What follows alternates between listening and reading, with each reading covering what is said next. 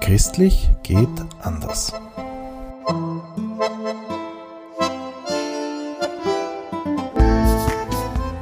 Herzlich willkommen zu einer neuen Folge unseres Podcastes Christlich geht anders.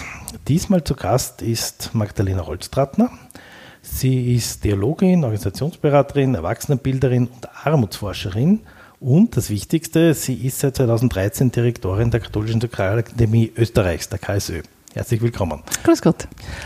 Und der Grund für diese Folge liegt eigentlich schon ein paar Monate zurück, denn sie hat einen sehr interessanten Blogbeitrag geschrieben am KSÖ-Blog äh, zur Heiligsprechung von Oscar Romero. Und ja, das wollen wir zum Anlass nehmen, heute äh, darüber ein bisschen zu reden, warum der Heilig gesprochen worden ist, was der so gemacht hat, was das mit Christlich anders zu tun hat und natürlich, was das für uns heute zu tun hat oder was wir da heute daraus lernen können, damit tun können. Bevor wir aber dahin kommen, möchte ich dich bitten, Magdalena, dass du vielleicht noch ein paar Worte zur KSÖ sagst, denn prinzipiell ist sie zwar bekannt, aber ich glaube nicht allen so bekannt, was ihr so macht. Ja, wir sind ein Weiterbildungsinstitut für Erwachsene. Also unser Ziel ist es, Menschen zu erreichen, die ihre gesellschaftliche Verantwortung ernst nehmen und das auch umsetzen wollen in den verschiedenen Bereichen Zivilgesellschaft, äh, Unternehmen, wirtschaftliche äh, Einrichtungen, in der Kirche natürlich, ähm, in der Politik. Also wir haben ein, eine sehr breite, ein sehr breites Spektrum, was unser Zielpublikum anbelangt. Und was wollen wir den Menschen ermöglichen? Wir möchten ermöglichen, dass sie durch unsere Bildungs- und Beratungsangebote ihren Teil beitragen, den gesellschaftlichen Wandel mitzugestalten im Hinblick auf mehr Demokratie, also Demokratie, dass die gestärkt wird, dass, ein, ein, dass unser Sozialstaat in Österreich und äh, darüber hinaus gestärkt wird, dass ein solidarisches Miteinander bewusst gemacht wird und auch gelebt wird, dass ähm, Entscheidungen partizipativ, beteiligungsorientiert ähm, durchgeführt werden. Also wir haben verschiedene Angebote von Lehrgängen über passgenaue ähm, Beratungsangebote bis hin zu Vorträge oder eben auch Interviews wie dieses hier. Okay, das heißt, auf eurer Homepage findet man so ein Angebot, was es an aktuellen Veranstaltungen oder Lehrgängen gibt. Was ist ein Beispiel für so einen Lehrgang zum Beispiel? Ja, sehr aktuell. Nächste Woche startet der Lehrgang Solidarisch Wirtschaften. Der richtet sich an alle Menschen, die entweder schon aktiv sind oder aktiv werden möchten in kleineren und größeren Unternehmen, wo Solidarität der, der zentrale äh, Mehrwert ist. Mhm. Also wo sich zum Beispiel Menschen, die in der solidarischen Landwirtschaft tätig sind, Menschen, die sich in Food Corps organisieren oder auch Menschen, die in Wohnprojekten tätig sind. Das ist so der, der jetzt aktuelle Lehrgang. Mhm. Ein Lehrgang, der schon läuft und den es äh, ab 2020 im Herbst auch wieder gibt, ist ein Lehrgang, der richtet sich an Frauen, die in Führungsverantwortung stehen. Also der Titel des Lehrgangs heißt Macht mit Verantwortung. Also okay. Also so sozialethische Perspektiven hineinzubringen auf die Frage, hm, wie kann ich eben Macht bewusst einsetzen, wie kann ich sie so einsetzen, dass sie mir und anderen nicht schadet und was heißt Entscheidungen treffen, Hierarchien so leben, dass die Mitarbeiter, Mitarbeiterinnen auch eingebunden sind in Entscheidungsfindungsprozesse. Und ein dritter Lehrgang, der gerade in der Entwicklung ist, der äh, nächstes Jahr im Jänner starten wird, also im Jänner 2020, ist der Lehrgang Soziale Verantwortung der richtet sich an Menschen quer durch, also von jung bis alt, Männer, Frauen, von Ärzten, Ärztinnen bis hin zu Unternehmerinnen, bis hin zu Studierenden, quer durch. Ähm, mit dem Hinweis, wir wollen Zukunftsgestalterinnen begleiten, auf ihrem Weg ins Tun zu kommen, eben ihre soziale Verantwortung in ihren Handlungsbereichen umzusetzen. Das ist äh, ganz wichtig. Äh, ja. Und das alles unter einer christlichen Perspektive natürlich? Genau, christlich äh, sozialethisch, und zwar sozialethisch heißt jetzt äh, inspiriert vom Evangelium, inspiriert von der katholischen Soziallehre, ähm, so die Orientierungslinien von eben Solidarität, von Nachhaltigkeit, von Gemeinwohl um das Zentrum der Menschenwürde, die Personalität hin. Äh, also das sind so unsere Orientierungslinien, äh, die wir übersetzen in verschiedene Sprachen, also in die Sprache der Wirtschaft, in die Sprache der Politik, in die Sprache der Zivilgesellschaft hinein. Und ganz aktuell, ich habe es mir noch nicht angeschaut, ich gebe zu, sind YouTube-Videos, oder? Die ihr gerade mhm. gemacht habt. Genau, und zwar gemeinsam mit den Ordensgemeinschaften haben wir Kurzvideos gestaltet um die sechs ähm, Prinzipien, die sich aus der Soziallehre entwickelt haben, um die kurz und knackig ansprechend und auch äh, ein bisschen frech zu erklären. Also sind zu finden auf YouTube oder eben auf den Homepages äh, der Ordensgemeinschaften Österreich und auch der KSÖ natürlich. Okay, wir werden das natürlich äh, in den Shownotes verlinken unter dem Podcast. Das ist gut. genau. Äh, und zuletzt noch zur KSÖ und finanziert seid ihr von der Bischofskonferenz, oder? Also das, mm. oder zu einem Drittel, also wir bekommen okay. einen Fixbetrag der Bischofskonferenz und äh, der Rest, je Budget, je äh, Menschen, die bei uns arbeiten, je Gehaltsstrukturen und je Ausgaben, Einnahmen, der Rest ist zu einem Drittel ungefähr aus eben Eigenleistungen. Unsere Lehrgänge kosten was, weil sie auch was wert sind und ganz viel auch Spenden. Also wer eine Spende geben will an die KSÖ, ist jederzeit herzlich willkommen. Sponsoring, also so diese drei Quellen mhm. sind, aus denen wir uns finanzieren. Aber eben der fixe Hauptbetrag kommt von der Bischofskonferenz, weil wir eine Einrichtung der Bischofskonferenz sind und eben im Auftrag der Kirche Österreichs tätig sind. Okay. Der katholischen Kirche der Österreichs. Mit einem ökumenischen ja. äh, Blick natürlich. Okay, vielen Dank mal. Wer mehr wissen will, findet wahrscheinlich noch ein bisschen auf der Homepage. Ihr habt jetzt auch 60 Jahre gefeiert. Äh, Gibt es da irgendwas wahrscheinlich auch zum Lesen über 60 Jahre, vielleicht am Blog oder irgendwo? Oder? Ja, es gibt Blogs, es gibt Videos. Also wir hatten ja die große Ehre, dass äh, Alexander van der Bellen, unser Bundespräsident, bei uns zu Gast war, weil er selber also knapp 25 Jahre im Lehrgang Soziale Verantwortung Trainer war ah, okay. und deswegen auch eine sehr enge Beziehung zur KSÖ hat. Und es war so schön, er hat in seiner Rede, hat er die, die die Wirkung der KSÖ als kirchliche Organisation in die Gesellschaft hinein sehr stark betont. Also auch dieses, ähm, dass wir über die Arbeit mit Menschen, über Prozessbegleitungen, über Lehrgänge, wo eben vor allem so diese, dieses, dieses Eigeninitiative Lernen zentral ist, dass wir dadurch einfach ganz viele Menschen äh, erreicht haben, begleitet haben in ihren Wirkungsfeldern, in ihrem Tun. Und er sagt, dass wir so eine starke Zivilgesellschaft haben in Österreich ist auch Frucht der langjährigen Arbeit der KSÖ. Und das tut einfach gut ja, zu hören. Das glaube ich. Mhm. Okay, dann kommen wir zu unserem Schwerpunktthema. Mhm. Ähm, ich habe gelesen einen Blogbeitrag von dir zu Oscar mhm. Romero. Mhm. Und da fängt schon an jetzt wahrscheinlich, weil viele sich fragen, wer war das eigentlich und warum ist der denn jetzt heilig gesprochen worden? Also oft ist es ja so, dass Leute heilig gesprochen werden, die ja schon lange tot sind, sage ich mal. Ja, also 19. Äh, Jahrhundert oder frühes 20. Jetzt haben wir jemanden, der noch nicht so lange tot ist. Was hat er denn gemacht und mhm. ja, wo hat er überhaupt gelebt? Mhm. Oscar Romero ist in, im kleinen zentralamerikanischen Land El Salvador geboren und groß geworden und hat dort auch gewirkt. Er hat sich dort für die ärmsten Damen eingesetzt und genau als Priester und also vor allem dann auch als Erzbischof und für diesen Einsatz, dass er sich aus dem Glauben heraus für soziale Gerechtigkeit eingesetzt hat, das hat er mit dem Leben bezahlen müssen. Also so die Kurzfassung. Okay, probieren wir es noch mal ein bisschen länger. genau. Ähm, und weil das fängt ja schon damit an, dass er ja sehr lange sich nicht dafür eingesetzt genau. hat. Genau. Ja, er, er ist ein, ja quasi genau. bekehrt worden. Genau, er ist äh, 1917 geboren und 1980 am 24. März äh, umgebracht worden.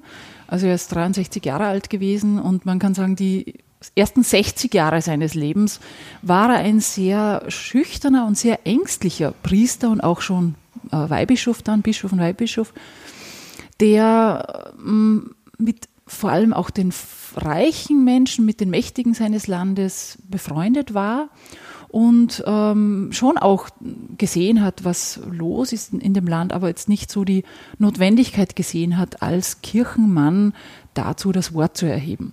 Man muss bedenken, das war in den 70er Jahren, äh, er ist in den 60er Jahren groß geworden, der Kalte Krieg hat extrem gewütet, hat auch seine seine Wirkungen im zentralamerikanischen Raum gehabt. Also diese, der starke Einfluss der USA und die groß propagierte, auch von der Kirche unterstützte Angst vor der sogenannten Pest des Kommunismus. Also alles war, alles was ähm, kritisch war in Bezug auf äh, die Mächtigen, auf die Reichtumsverteilung, ganz wichtig in El Salvador, die Landverteilung. Alles, was so eine Kritik, als Kritik geäußert wurde, wurde sofort und sehr schnell äh, mit dem Kommunismus gleichgesetzt. Und es gab damals noch dieses Denken, Kommunisten sind alles Atheisten und, und sind Feinde der Kirche. Und deswegen kann die Kirche nicht mit denen mitgehen, die eben Landreformen fordern, zum Beispiel. Also da war er einer der Mehrheit, muss man sagen, der katholischen Kirche im ganzen äh, Kontinent, also in Lateinamerika, der sehr zurückhaltend war, der sehr kritisch war gegenüber seinen Mitbrüdern als Priester und gegenüber auch Ordensfrauen, gegenüber Laien, die vom Evangelium inspiriert gefragt haben, naja, wenn Gott das Volk aus der Sklaverei von Ägypten herausführt, ähm, was ist mit unseren Sklaven und Sklavinnen, die heute eben, was ich fast in Leibeigenschaft leben oder die eben als Landlose äh, Land bestellen müssen, das nicht ihnen gehört, weil El Salvador wurde damals quasi von 14 Großfamilien regiert und besessen auch. Also die Frage, wieso haben die Leute, die hier leben, keinen Zugang zu eigenem Land? Das war eine ganz virulente Frage. Ähm, und dann muss man auch bedenken, in Lateinamerika waren in den 60er, 70er Jahren Militärdik Militärdiktaturen an der Regierung. Das heißt, Demokratie wurde zwar hingeschrieben, aber nicht gelebt. Und auch in El Salvador gab es eine sehr kritische ähm, Bevölkerungsgruppe, die war klein. Da gab es politisch motivierte und auch eben vom Evangelium her motivierte äh, Menschen, die als Ordensfrauen, die als Katecheten, Katechetinnen, Religionslehrer, aber eben auch als Priester tätig waren. Das war so im, im Aufschwung nach dem Zweiten Vatikanum, äh, wo gesagt war, die, die Sorge der Menschen, die Freude auch der Menschen muss immer auch Sorge der Kirche sein. Also diese Identifikation der Kirche mit den Benachteiligten, mit den Getretenen der Gesellschaft. Das war der Hintergrund. Und er hat sich aber gefürchtet vor dem Kommunismus. Er war eng mit den Reichen, mit den Mächtigen und hat deswegen irgendwie Konflikte gescheut. Also ein konfliktscheuer Mensch. Wie er dann Erzbischof geworden ist, 1977, ähm, kam er mehr in Berührung mit der wirklichen Situation der Armen. Auch deswegen, weil ein guter Freund von ihm, ein Jesuit, Rotilio Grande, der hat ihn immer wieder eingeladen und hat gesagt, komm, geh raus, geh dorthin, wo die Menschen sind, geh in ihre Hütten, geh in ihre Häuser, iss von ihren Tellern, red mit den Leuten, schau hin, was die Menschen wirklich bewegt und überleg, was hat das mit dir zu tun als Erzbischof, als Mann der Kirche, als Christ. Und dieser Rutilio Grande hat in seiner Gemeinde gemeinsam mit eben vielen anderen Menschen, Laien und Ordenschristen, Christinnen, hat die Gemeinde ermuntert, sich zu organisieren. Banale Geschichten wie Menschenrechte einzufordern, Arbeitsrechte einzufordern, also sich zu organisieren und gemeinsam stärker zu sein als eben individualisiert und vereinzelt.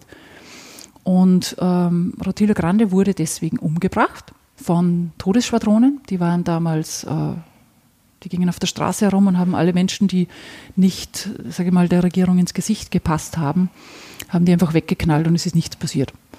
Also es gab dann keine Verfolgungen, es gab keine Anklagen, es gab keine Richtersprüche etc. Und das hat Romero zutiefst getroffen. Er hat gesagt, was Rotilio Grande getan hat, das war nichts Böses das war vom Evangelium her, von der Botschaft Jesu her, also es war die Botschaft Jesu übersetzt in das Heute von El Salvador der 70er Jahre. Das war nichts Schlimmes. Wenn der umgebracht worden ist, dann muss ich mich in seine Reihe stellen, dann muss ich ähm, diese Linie weitergehen. Und er hat dann etwas sehr Provokantes gemacht, Oscar Romero als Erzbischof von San Salvador, also als, als wichtigster Kirchenmann im Land, und damals war das Land noch geschlossen katholisch, ist jetzt nicht mehr so. Er hat gesagt, dass das Begräbnis, also die, die Begräbnismesse von Rotilio Grande und zwei, äh, einem alten Mann und einem Jungen, die mit ihm gemeinsam umgebracht worden sind, weil sie im gleichen Auto gefahren sind, das wird eine Missa Unica, das wird eine einzige Messe im ganzen Land an diesem Tag. Das heißt, keine anderen Messen wurden gelegt? Keine anderen Messen, nur diese eine und dadurch wurde die Aufmerksamkeit aller auf diese Situation gelenkt. Da wurden drei Menschen umgebracht, weil sie sich vom Evangelium her für die Armen und ihre Rechte eingesetzt haben. Und das hat ihn massiv in Kritik gebracht. Also er wurde zum Präsidenten zitiert und auch die Bischofskonferenz hat gesagt, das kannst du nicht machen, das geht nicht. Aber er hat gesagt, doch, das kann ich machen und das tue ich. Und das war so ein, ein, also ein massives Zeugnis, dass sich in ihm schon etwas bewegt hat, dass er gemerkt hat, ich kann nicht nur das Evangelium lesen und die Menschen, für die es geschrieben ist, nämlich die Bevölkerung und da natürlich die Reichen, aber auch die Armen, natürlich die Mächtigen, aber auch die Machtlosen. Ich muss hinschauen, ich muss das hineinübersetzen in deren Situation.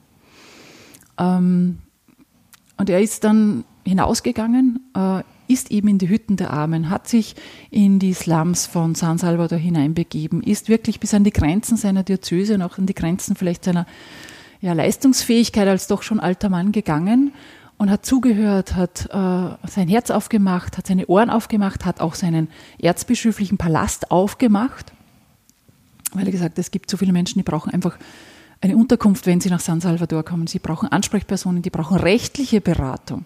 Die müssen überhaupt erfahren, welche Rechte sie haben in ihrem Land. Das musste man sich einen Rechtsanwalt zahlen. Wer kann das denn schon? Also in El Salvador noch viel weniger, ist bei uns auch schon teuer.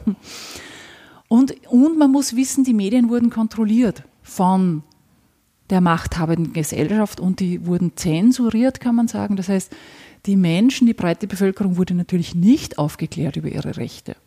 Und da hat er gesagt, die haben ein Recht darauf zu wissen, was ihnen zusteht, die haben ein Recht auf die Wahrheit. Weil du sagst, die Medien wurden zensuriert. Mhm. Wie, wie hat er es dann geschafft, überhaupt seine Botschaft weiter nach draußen zu bekommen? Weil das ist ja dann, wenn man nicht will, dass er was sagt, mhm. dann berichtet man einfach nicht drüber. Ne? Genau, ist auch passiert. er ist ein kluger Mann, er hatte auch sehr viele kluge Berater und Beraterinnen. Er hat es übers Radio gemacht. Und so hatte die Erzdiözese eine Radiostation, ein kleines Ding. Aber über den Sender wurde das ins ganze Land hinaus gesendet. Und zentral war die Sonntagsmesse und dort die Predigt. Denn in seiner Predigt, die wirklich lang war, hat er nicht nur das Evangelium ausgelegt, sondern er hat, er hat auch gesagt, was passiert ist in der Woche davor. Er hat die soweit bekannt, und da hat er gut recherchieren lassen, soweit bekannt hat er die Massaker genannt, also die Massaker, die hauptsächlich von Regierungstruppen, von den Todesschwadronen äh, durchgeführt wurden, hat sie benannt, hat soweit bekannt die Opfer benannt und wenn er es gewusst hat, hat er auch die Täter benannt. Also er hat gesagt, die Todesschwadrone haben gestern äh, im Stadtteil so und so den und, und den und die umgebracht. Also er war extrem mutig, weil das heißt, den Stieren bei den Hörnern packen. Ähm, den Sender haben sie ihm nicht abgedreht. Also ja, doch, immer wieder. Der also. ist immer wieder bombardiert worden und, und, und also okay. alles. Äh, die, aber die Techniker der Ärztehüse sind dann wieder rauf und haben das wieder gelötet okay. und, und, hergerichtet. Und, und diese, diese Übertragung seiner Messen wurden im ganzen Land gehört von allen. Also in dem Sinn sowohl von den Soldaten, den Polizisten, den Todesschwadronen, genauso wie von Kirchenleuten, genauso wie von Politikern, genauso wie von den Campesinos, die am Feld gearbeitet haben oder am Sonntag hoffentlich nicht. Ähm, das heißt, es war ein, ein Zusammen von politischer Realität, also ein Sehen dessen, was ist im Land, und eine Frage, wie ist das einzuordnen vom Evangelium her gedacht? Ähm, und was heißt das an Konsequenzen? Also was heißt das für die Handlungen, was heißt das für die Menschen? Also diesen Dreischritt sehen, urteilen, handeln, der in befreiungstheologischer Praxis und auch in der, in der theoretischen Reflexion wichtig ist, den hat er in seinen, in seinen Predigten gezogen. Genau, und deswegen ist er so bekannt geworden, auch bei der armen Bevölkerung. Und er hat, ihm ist zugeschrieben worden und das hat er auch genützt, ähm, er wurde genannt die Stimme der Stimmlosen. Denn ein armer Campesino konnte seine Rechte schwer einklagen. Aber wenn er sich das Anliegen, also wenn Erzbischof Romero sich das Anliegen zu eigen genommen hat und angeklagt hat, was passiert ist, da hat er eine, eine Anwaltschaft übernommen, die ganz, ganz, ganz wichtig war, die auch gehört wurde von allen. Also die Leute haben ihn geliebt, sie haben ihn umarmt, sie haben ihn, wenn er irgendwo hingekommen ist. Er war immer umringt von vielen, vielen Menschen, von Kindern, von Frauen, von Alten, von Jungen, von Männern, von quer durch. Also er war da wirklich ähm, ein Touchable. er hat sich berühren lassen von den Leuten, er hat eben auch zugehört. Ähm, auch die Reichen, die Mächtigen haben es gehört. Seine Freunde, die haben sehr darunter auch gelitten, so nach dem Motto, du verrätst uns. Wieso, wieso sprichst du so gegen uns? Wir tun doch ja auch nur das Beste für das Land. Schließlich sind wir es, die die Arbeit schaffen. Schließlich sind wir es, die ähm, die Leute zahlen. Schließlich sind wir es, die die Wirtschaft am Laufen halten. Ähm, sie wollten ihn auch bestechen.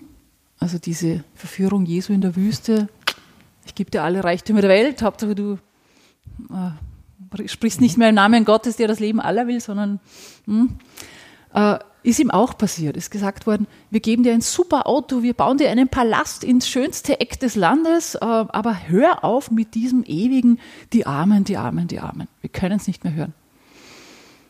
Und er wurde auch bedroht.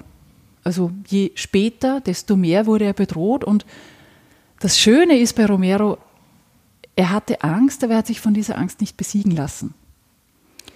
Ähm, Er hat gesehen, dass Menschen, die ähnliches tun, die ähnliches glauben, die sind gefoltert worden, die sind vergewaltigt worden, die sind umgebracht worden, die sind zerstückelt worden, die sind verschwunden. Also das Ärgste von dem, was man sich vorstellen kann, ist in El Salvador passiert. Er hat es gesehen, er ist hingegangen. Ähm, vor allem dann auch zu den Angehörigen der, der Ermordeten, der Vergewaltigten, der Umgebrachten. Und er hat gesehen, welche Konsequenzen diese Art in der Nachfolge Jesu zu sein mit sich bringen kann und er ist trotzdem weitergegangen. Also er hat sich nicht entmutigen lassen, weil er ganz intensiv gespürt hat und weil er immer wieder auch in, durch Gebetszeiten, durch ignatianische Exerzitien, auch im Austausch mit Menschen, mit einfachen Menschen, genauso wie mit Universitätsprofessoren an der Jesuitenuni zum Beispiel in, in San Salvador, er hat sich Unterstützung geholt, er hat gewusst, es kommt auf ihn an. Er hat einen Handlungsspielraum, der ist sehr groß und den kann er nützen, den muss er nützen. Und er hat es getan. Obwohl er sich wirklich gefürchtet hat. Aber er hat gesagt, ich muss es tun. Ja, und leider ist es nicht sehr lang gut gegangen. Ja, drei Jahre. Äh, dann wurde er am, also während einer Messfeier, während er zum Altar ging, wurde er von einem Scharfschützen der Todesschwadrone direkt ins Herz äh, getroffen, erschossen und war dann sofort tot. Er hat gewusst. Also er hat gewusst, dass er wirklich im Visier der Todesschwadrone steht. Er ist auch gewarnt worden ähm, und er hat gesagt im Vorfeld schon, wenn sie mich umbringen, werde ich im Volk von El Salvador auferstehen. Also diese Auferstehung Jesu in den Menschen, hat er gesagt, auch er wird auferstehen. Nicht, weil es um ihn geht, sondern weil es um die, um die Kraft und um die Sendung geht, die dahinter steht. Um dieses anklagen müssen, wo Unrecht geschieht, anklagen müssen, wo Menschen in ihrer Würde getreten werden, anklagen müssen, wo Solidarität ein Fremdwort ist, anklagen müssen, wo Macht missbraucht wird, um andere Menschen zu knechten für den eigenen äh, Vorteil einer kleinen Gruppe. Sein eigenes Todesurteil ausgesprochen, kann man sagen, hat er einen Tag davor in der Predigt am Sonntag, am 23. März, in dem er ganz deutlich und sehr klar diejenigen angesprochen hat, die Feuerwaffen tragen und die, denen befohlen wird, umzubringen.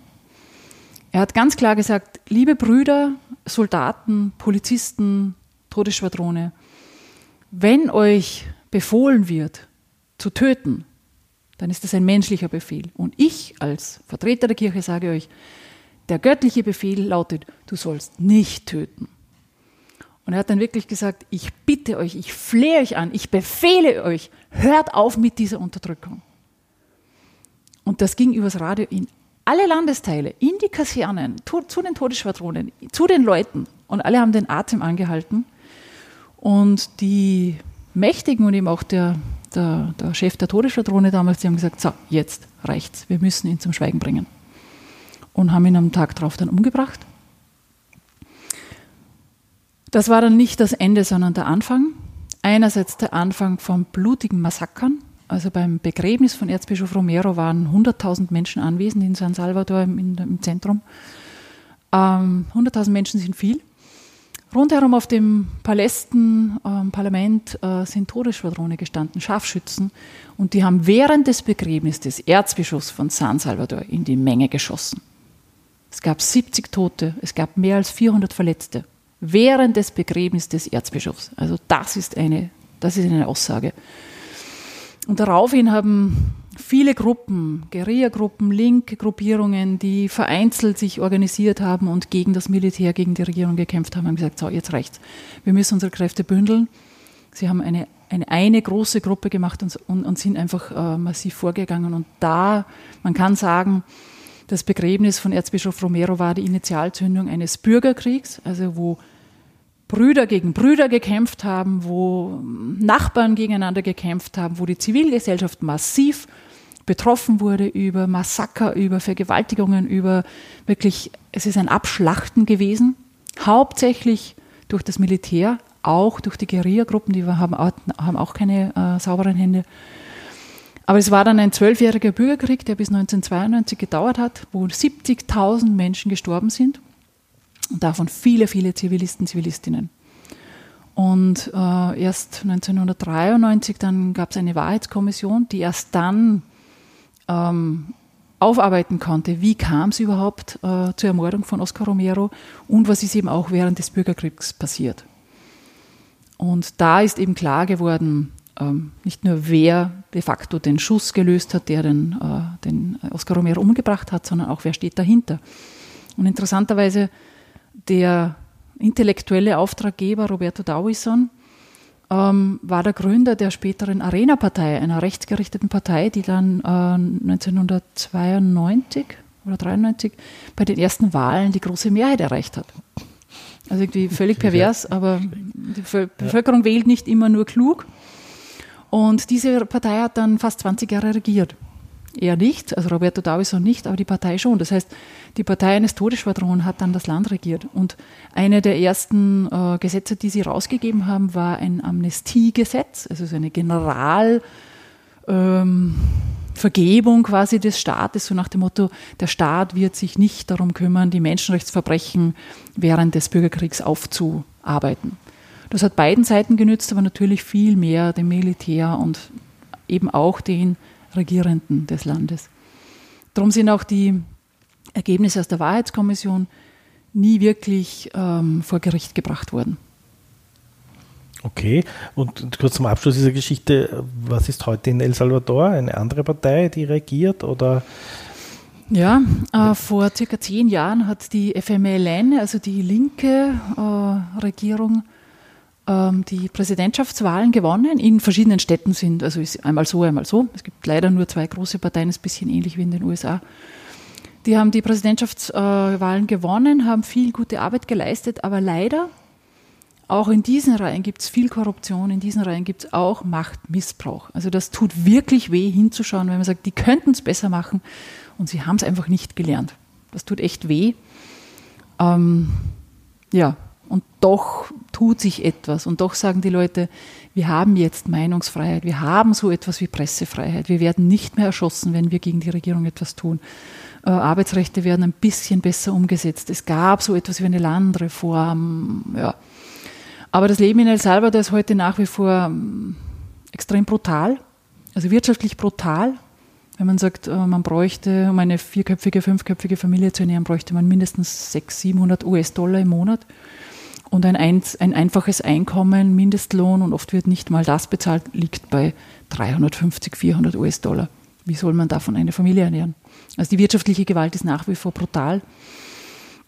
Es ist die soziale Gewalt sehr hoch. Also ähm, es gibt eine Mordrate von zwischen 11 und 14 Menschen täglich. Auch deswegen, weil ganz viele jugendliche, junge Menschen keine Perspektive haben keine Ausbildung, keine Arbeit, ähm, Familien, die zerbrochen sind, äh, zum Teil wenig sozialen Zusammenhalt. Und die haben sich zusammengeschlossen in Jugendbanden, gespeist auch von jungen Menschen, die von den USA als Migranten zurückgeschickt worden sind. Ähm, und die, es ist in El Salvador leichter, eine Maschinenpistole zu erwerben als ein paar Schuhe, als ein Auto. Naja, nicht ganz, aber doch. Ähm, das heißt, es gibt ganz viele junge Menschen, die sich in Banden organisieren, die sich gegenseitig äh, brutalst bekämpfen, mit Waffen, die oft besser sind als die, die die Polizei zur Verfügung hat, ähm, wo inzwischen auch der Drogenhandel von Südamerika Richtung Nordamerika, ähm, also USA, Kanada, durchgeht durchs Land, also eine gute Einnahmequelle unter Anführungszeichen für die Jugendbanden. Also das Leben in El Salvador ist nach wie vor sehr brutal und von hoher, hoher Ungerechtigkeit geprägt. Einkommensungerechtigkeit, Geschlechtergerechtigkeit, es wird von vielen eingefordert, aber ist ganz schwierig. Rechtssicherheit ist ganz ein großes Problem, wenn man bedenkt, von 100 Morden werden 89 äh, nicht zur Verurteilung geführt. Das ist eine de facto Straffreiheit. Man kann jemanden umbringen um 40, 50 Dollar oder umbringen lassen und es hat eigentlich keine Konsequenzen. Vor allem, wenn man Geld hat und sich es nach wie vor richten kann und die guten und die besseren Anwälte bezahlen kann. Ja, vielen Dank mal. Das mhm. klingt alles sehr spannend. Man könnte sich da noch stundenlang darüber ja. austauschen. Ich denke, wir werden auch äh, hoffentlich in diesem Podcast anlässlich der Amazonas-Synode dann dieses ganze Lateinamerika-Thema auch nochmal mhm. öfter aufgreifen. Ähm, ich möchte gerne jetzt wieder diesen Sprung zurück zur Kirche machen. Mhm ähm, zur Frage, warum sozusagen gibt es da eigentlich wenig Nachfolge von Romero? Ähm, und was heißt denn das, was können wir auch jetzt hier heute in einem ganz anderen Land, in Österreich, äh, ja, von so einer Person lernen und was kann das für uns heißen? Aber fangen wir mal mit der ersten Frage an. Warum ist Romero auch so ein, ein Einzelstück? Mhm. Äh, ja, ist er nicht ganz. Also er ist mhm. als Erzbischof, der ermordet wurde, ähm, aus, weil er sich aus dem Glauben heraus mhm. für Arme eingesetzt hat, ist er einer, einer der wenigen. Aber es gibt viele, viele Menschen, die eben aus den gleichen Motiven umgebracht worden sind. Die sind halt nicht heilig gesprochen worden. Ähm, warum gibt es nicht mehr vom Typ Romero? Es ist nicht nur eine Persönlichkeitssache und eine Charakterfrage, sondern es ist auch eine Frage, wer wird von kirchlichen Hierarchien und Strukturen unterstützt. Also von Orden genauso wie im Priesterseminar, genauso wie an den Universitäten, wer bekommt eine Lehrerlaubnis und wer nicht. Das ist in Lateinamerika genauso Thema wie bei uns. Man muss denken, äh, die 80er, 90er Jahre waren kirchlicherseits geprägt von Johannes Paul II., einer, der im Kommunismus groß geworden ist, dem die befreiungstheologisch inspirierte Theologie als quasi Brut des Kommunismus verkauft wurde und der deswegen entsprechend auch gehandelt hat und auch seine Hintermänner haben da viel investiert, um Menschen, die im Geiste Romeros theologisch und als Kirche tätig wurden, um die auszubremsen, um die auszuschalten. Also Leonardo Boff hat Schweigegebot bekommen, Redeverbot. Ähm, Ernesto Cardinal, Nicaragua, dem, dem wurde auch gesagt, du, wenn du dich politisch betätigst, kannst du nicht mehr als Kirche sprechen. Und so weiter und so weiter. Es gibt viele, viele, viele. Und es wurde auch eine Generation von Priestern erzogen oder ausgebildet, denen, wo Gehorsam wichtiger war, und zwar Liniengehorsam wichtiger, Gehorsam im Sinn von was steht in, im Kirchenrecht drinnen und weniger Gehorsam im Sinn von, was will Jesus, welch, was heißt das Reich Gottes heute hier umzusetzen. Also das Zweite Vatikanum zu übersetzen auf die Gegenwart und im lateinamerikanischen Kontext nochmal mit den äh, Bischofskonferenzen Bischofs, ähm, von Medellin und Puebla und auch Aparecida zuletzt 2007. Das, die, diese Menschen wurden ausgebremst und äh, deswegen sind weniger Priester, Ordensleute in, dies, in diesem Geist auch gefördert worden. Deswegen gibt es auch weniger Bischöfe in diesem Geist und deswegen gibt es auch weniger Kardinäle in diesem Geist. Es gibt sie immer und zum Glück, also der Heilige Geist wirkt da eh auch, trotz vieler Sperreinrichtungen und trotz vieler Ängste. Ähm, aber das ist eine Erklärung. Die andere ist, äh, es gibt eben, es gibt, also trotz aller Hindernisversuche oder trotz aller Bremsmanöver, die eben auch der Kirchenleitung vorgeworfen worden ist von vielen Seiten, hat es immer gegeben und wird es immer geben Männer und Frauen, die sich von diesem von dieser Geistkraft Gottes bewegt in die Nachfolge Jesu stellen, der eben gesagt hat, ähm, ich identifiziere mich mit den geringsten meiner Geschwister und was ihr ihnen angetan habt, den Getretenen, den Nackten, den Obdachlosen, den Weisen, den Fremden, den Witwen, also den Rechtlosen, den Ausgesetzten, das habt ihr mir getan. Da gibt es viele Menschen, die nach wie vor unbemerkt oft irgendwo am Rand der Welt tätig sind und die sehr gut tätig sind, aber eben nicht so im Rampenlicht stehen oder denen eben auch das Mikrofon entweder entzogen wird oder gar nicht mal vor den Mund mhm. gehalten wird, um ihre Botschaft und ihr Tun äh, breitenwirksam erfahrbar zu machen. Jetzt habe ich das Gefühl, äh, der jetzige Papst ist ja einer, der ein bisschen das Meer unterstützt wieder. Mhm. Ja, hier ist auch diese, diese Linie zu fahren. Ähm, äh, trotzdem bewegt sich ja eigentlich nicht so viel, weil mir dachte, wenn ich jetzt die österreichische Kirche sehe und frage, was heißt es, das Recht Gottes heute umzusetzen, so wie du vorher gefragt hast, ist eine Frage, die stellen wir uns eigentlich sehr selten, oder? Also ja, weiß ich nicht, wie oft sich die Frage andere stellen. also wir in der KSÖ stellen sie uns übersetzt, ja. oft, mhm. ganz oft. Was, was können wir tun? Was mhm. braucht es als Kirche in die Gesellschaft hinein? In verschiedenen Sprachen eben auch. Äh, Papst Franziskus hat viel bewegt, indem er viel ermöglicht und indem er durch seine Sprache und durch sein Tun und auch durch sein Nicht-Tun ähm, viel ermöglicht und viele Leute ermutigt, in diesem Geist einer, wie er es nennt, einer armen Kirche für die Armen tätig zu sein. Für die Armen, mit den Armen, von den Armen her, Kirche zu sein, Theologie zu sein, in die Welt hinein zu wirken. Wobei ich habe immer das Gefühl, äh, man kommt sehr schnell zu den Armen und man tut mhm. auch sehr viel, mhm. nämlich man sammelt dann Spenden und fährt hinunter ja. oder schickt Geld. Ja. Aber so dieser Schritt ins Politische, der wird eigentlich fast nie getan. Also wird schon? also jetzt ist so meine mhm. Erfahrung auch aus mhm. Fahren oder mit Leuten, mhm. mit denen ich mhm. rede, wo ich finde, die mhm. sind total engagiert und wenn es mhm. ums Sammeln und alles geht, ja. Aber wenn man dann sagt, okay, was heißt das jetzt, wie kann man das verändern, na, da will ich nicht antasten oder da, da komme ich nichts damit zu tun. Ähm, also auch Christen, die Christentum dann auch nicht mehr so verstehen. Ja. Genau, weil da geht es ans Eingemachte. Also Charity im Sinn von Spenden und etwas abgeben, was ich vielleicht auch zu viel habe oder vielleicht auch, wo es mir auch weh tut, weil ich doch viel gebe oder tue. Das ist gut, aber das hängt dann immer vom Goodwill, vom, vom, von der Bereitschaft der Einzelperson ab.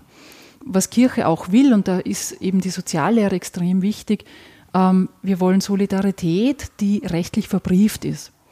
Und da haben wir gerade in Österreich eine lange Tradition und zum Glück immer noch einen doch auch funktionierenden und starken Sozialstaat, wo diese Solidarität gesichert ist für alle, die eben Anspruch haben darauf. Und das ist schon etwas, was ähm, zutiefst politisch ist, gesellschaftspolitisch. Denn da geht es darum, eine Gesellschaft so aufzubauen, dass im Sinne von Solidarität alle Menschen leben können. Und zwar alle Menschen gut leben können. Nicht im Luxus, und, aber auch nicht im Elend. Äh, wo eben Reichtum, wo Besitz, wo, wo Vermögen so auch ähm, geteilt wird im Sinne des, des, des, Dienstleistungscharakters, der Sozialverpflichtung von Privateigentum über Steuern zum Beispiel, dass eben Menschen auch mitgetragen werden, die aufgrund von Krankheiten, aufgrund eines falschen Nachnamens, aufgrund von Alter nicht mehr oder auch, aufgrund von anderen Verpflichtungen wie auch Pflege oder Kindererziehung ähm, kein eigenes Einkommen erwirtschaften können und deswegen von Transferleistungen anderer äh, abhängig sind. Und das ist ja auch schön, dass im Sinne auch der Arbeitsteilung sich manche Menschen der Pflege widmen können und dafür auch Unterstützung bekommen und mehr bekommen sollten. Äh, andere ähm, sich exklusive auch der Kindererziehung, Kinder, Kinderpflege widmen können und das auch sollten, ohne dass sie dann später in der Altersarmut hängen. Und andere Menschen sich mit ganzer Kraft in die Erwerbsarbeit geben können solange das auch ähm, abgesprochen ist in der Familie. Aber die Frage, aber, aber der da, Schritt ins Politische, das genau, ist immer, weil, weil ich habe ja. wieder das, mir im Kopf schon das Ding gekommen, jetzt auch wieder bei den Flüchtlingen, ja, weil mhm. das ja auch die Frage ist, wieso kriegen die Geld, obwohl sie mhm. nichts einzahlt haben. Und dann denke ich mir, okay, die Pfaden waren total super und mhm. drinnen, wenn es darum gegangen ist, Flüchtlinge zu beherbergen, mhm. ja, aber jetzt, wo sie weg sind, habe ich so ein bisschen das Gefühl, ja, jetzt widmet man sich halt wieder seinem, seiner eigenen Agenda in dem Fahren. Ja, und ja, man tut schon irgendwo unterschreiben, wenn, wenn sozusagen jetzt mhm. äh, man das Gefühl hat, die werden zu sehr ja, benachteiligt oder so, aber das Engagement ist eigentlich dann weg wieder. Ja, weil Weiß ich nicht, also da habe ich jetzt zu wenig Einblick in einzelne Pfaden. Ich glaube, dass schon ganz viele, ganz viele noch sehr aktiv sind. Ähm, in die Politik zu gehen, also gesellschaftspolitisch tätig zu sein, ist für viele, glaube ich, ähm, schwierig. Das einerseits ist die Frage, was kann ich denn wirklich bewegen? In, unserem, in unserer Situation, wo gesagt wird, mein Gott, die richten sich da oben eh, da habe ich überhaupt nichts, habe ich keinen Einfluss, da ist ganz schnell die, das Gefühl von Ohnmacht. Ich kann ja nichts tun und mein Gott, wenn ich was tue, das ist zwar nett, aber wirklich bringen tut's nicht, tut's nichts und, und schon auch so ein bisschen noch die alte, mm, die alte Fehlmeinung von vielen Menschen, Kirche soll sich aus der Politik draußen halten, weil Politik immer mit Parteipolitik identifiziert wird. Und es ist ganz klar, Kirche als, als Global Player darf sich nicht mit einer Partei identifizieren. Kirche hat ihre, ihre, ihre, ihre Standpunkte, gerade eben auch über die äh, Prinzipien der Soziallehre und muss im Dialog mit allen politischen Parteien sein, weil es darum geht, die Gesellschaft, in der wir alle leben, zu gestalten. Aber eben gesellschaftspolitisch tätig zu sein als Kirche heißt immer auch Herrschaftskritik zu üben. Denn die Frage ist dann, das ist eine sozialethische Frage, so wie es jetzt ist, und da ist vieles, vieles sehr gut, aber manches eben auch sehr verbesserungswürdig oder es muss erhalten bleiben. Die Frage, so wie es ist, ist es auch so, wie es sein soll. Und da werden die befragt, die Entscheidungen treffen. Und das sind die wirtschaftlich Mächtigen, das sind die politisch Mächtigen, das sind auch die in der Kirche Mächtigen, das sind Menschen, die nicht nur ihr, ihr Kreuzwahl machen bei was ich, Nationalratswahlen oder jetzt dann auch bei der EU-Wahl am, am 26. Mai. Das sind Menschen, die eben mit ihrer Macht, mit ihrem Einfluss, mit ihren Netzwerken äh, hineinwirken. Und da glauben viele, dass sie ja nichts tun können. Mm, Aber ich denke, es ist wichtig, immer zu schauen oder sich bewusst zu sein, jeder Mensch hat einen Handlungsspielraum. Manche haben mehr, manche haben weniger. Als Volksschullehrerin habe ich den Handlungsspielraum meine Klasse. Und wenn ich in der Klasse frage, ähm, welche Probleme habt ihr denn zu Hause? Welche Probleme seht ihr denn äh, mit euren Mitschülern? Was können wir denn dafür tun, dass es, keine Ahnung, das eine Kind, das zum Beispiel noch nicht gut Deutsch kann, was können wir gemeinsam tun, dass das eine Kind unterstützt wird? Können wir über die Eltern, über die Großeltern Sprachunterstützung äh, geben, etc., sowas. Ähm, oder in einer Pfarre um zu schauen, wer sind denn überhaupt die Benachteiligten in unserem Pfarrgebiet, in unserer Gemeinde. Also jetzt nicht territorial gedacht, sondern eben sozial gedacht. Wer kommt denn auch nicht in unsere, in, zu unseren Gemeinschaftsangeboten, weil, was weiß ich, das Stigma der Langzeitarbeitslosigkeit auf dem Hirn klebt.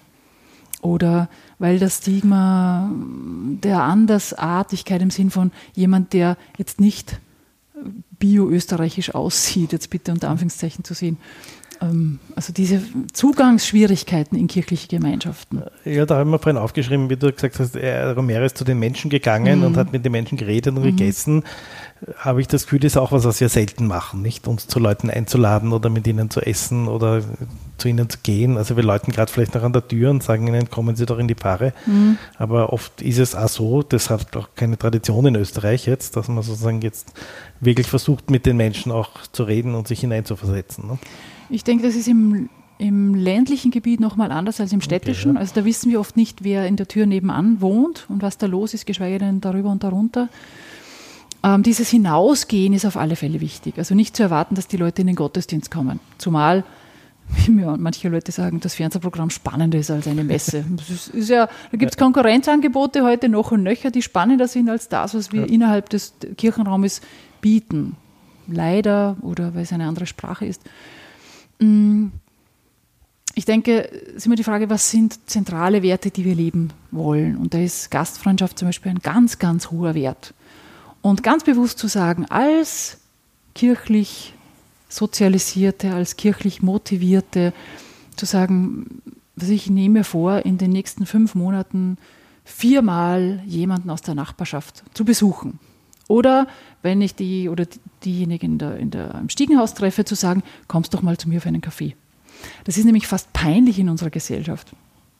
Also wir sind zwar völlig vernetzt über WhatsApp und so, aber irgendwo mal nur anzuläuten, das machen die Zeugen Jehovas oder vielleicht, weiß nicht, irgendein ein, ein, ein, Vertreter, aber doch nicht ein Mensch einfach so, weil er Interesse hat an dir. Also das sind oft so Misstrauensdinge, was will die denn von mir? So. Hm. Und das zu überwinden, aber auch in der Freiheit, dass die andere Person sagen kann oder die andere Familie, äh, geht nicht oder wollen wir nicht. Mhm. Oder auch jetzt ist Ramadan, ganz bewusst hinauszugehen zu den äh, Mitgeschwistern im islamischen Glauben und sagen, hey, ihr habt Ramadan, äh, dürfen wir euch mal zum Abendessen einladen oder also irgendwie ins Gespräch zu kommen mit anderen Menschen, hinauszugehen und ich denke, hinauszugehen mit dem Hintergrund, Gott will, dass es uns gemeinsam gut geht und nicht mit dem Hintergrund, mit dem Ersthintergrund, wie bekomme ich diese Menschen am Sonntag um halb zehn in den Gemeindegottesdienst? Das ist auch eine Frage, aber das darf nicht die erste Frage sein. Und das hat uns auch Papst Franziskus ganz dick ins Stammbuch geschrieben, in Evangelii Gaudium, wir sollen hinausgehen aus der Sakristei, also wirklich hinaus zu den Menschen. Jesus war auch in der Synagoge, er war vor allem auf der Straße, er war äh, am See, er war bei den Fischern, er war bei den Hausfrauen, er war bei den Gelähmten, er war unterwegs, er war in Häusern von Menschen, die ihn aufgenommen haben, er war draußen. Er hat sich in Berührung gebracht mit den Menschen. Mhm. Ja, ich, ich hoffe, dass ein paar diese Anregung aufnehmen. äh, weil es natürlich wichtig ist. Ja? Also mhm. ich glaube, wir wirklich viel zu wenig tun. Äh, eine zweite Frage ist auch noch, wie können wir das verstärken, dass wir sozusagen diese Dinge auch aus unserem Glauben tun mhm. und aus dem Verständnis des Evangeliums. Ich habe also das Gefühl, eben befreiungstheologischer Ansatz in Lateinamerika ist so, man hat gemeinsam Bibel gelesen und sich dann daraus ähm, äh, ja, bestärkt und auch das Tun ausgerichtet, was hier eher selten ist. Also es gibt schon in der Diözese Wien jetzt auch dieses Bibelteilen, was aber ein bisschen das Gefühl habe, eher unpolitisch ist.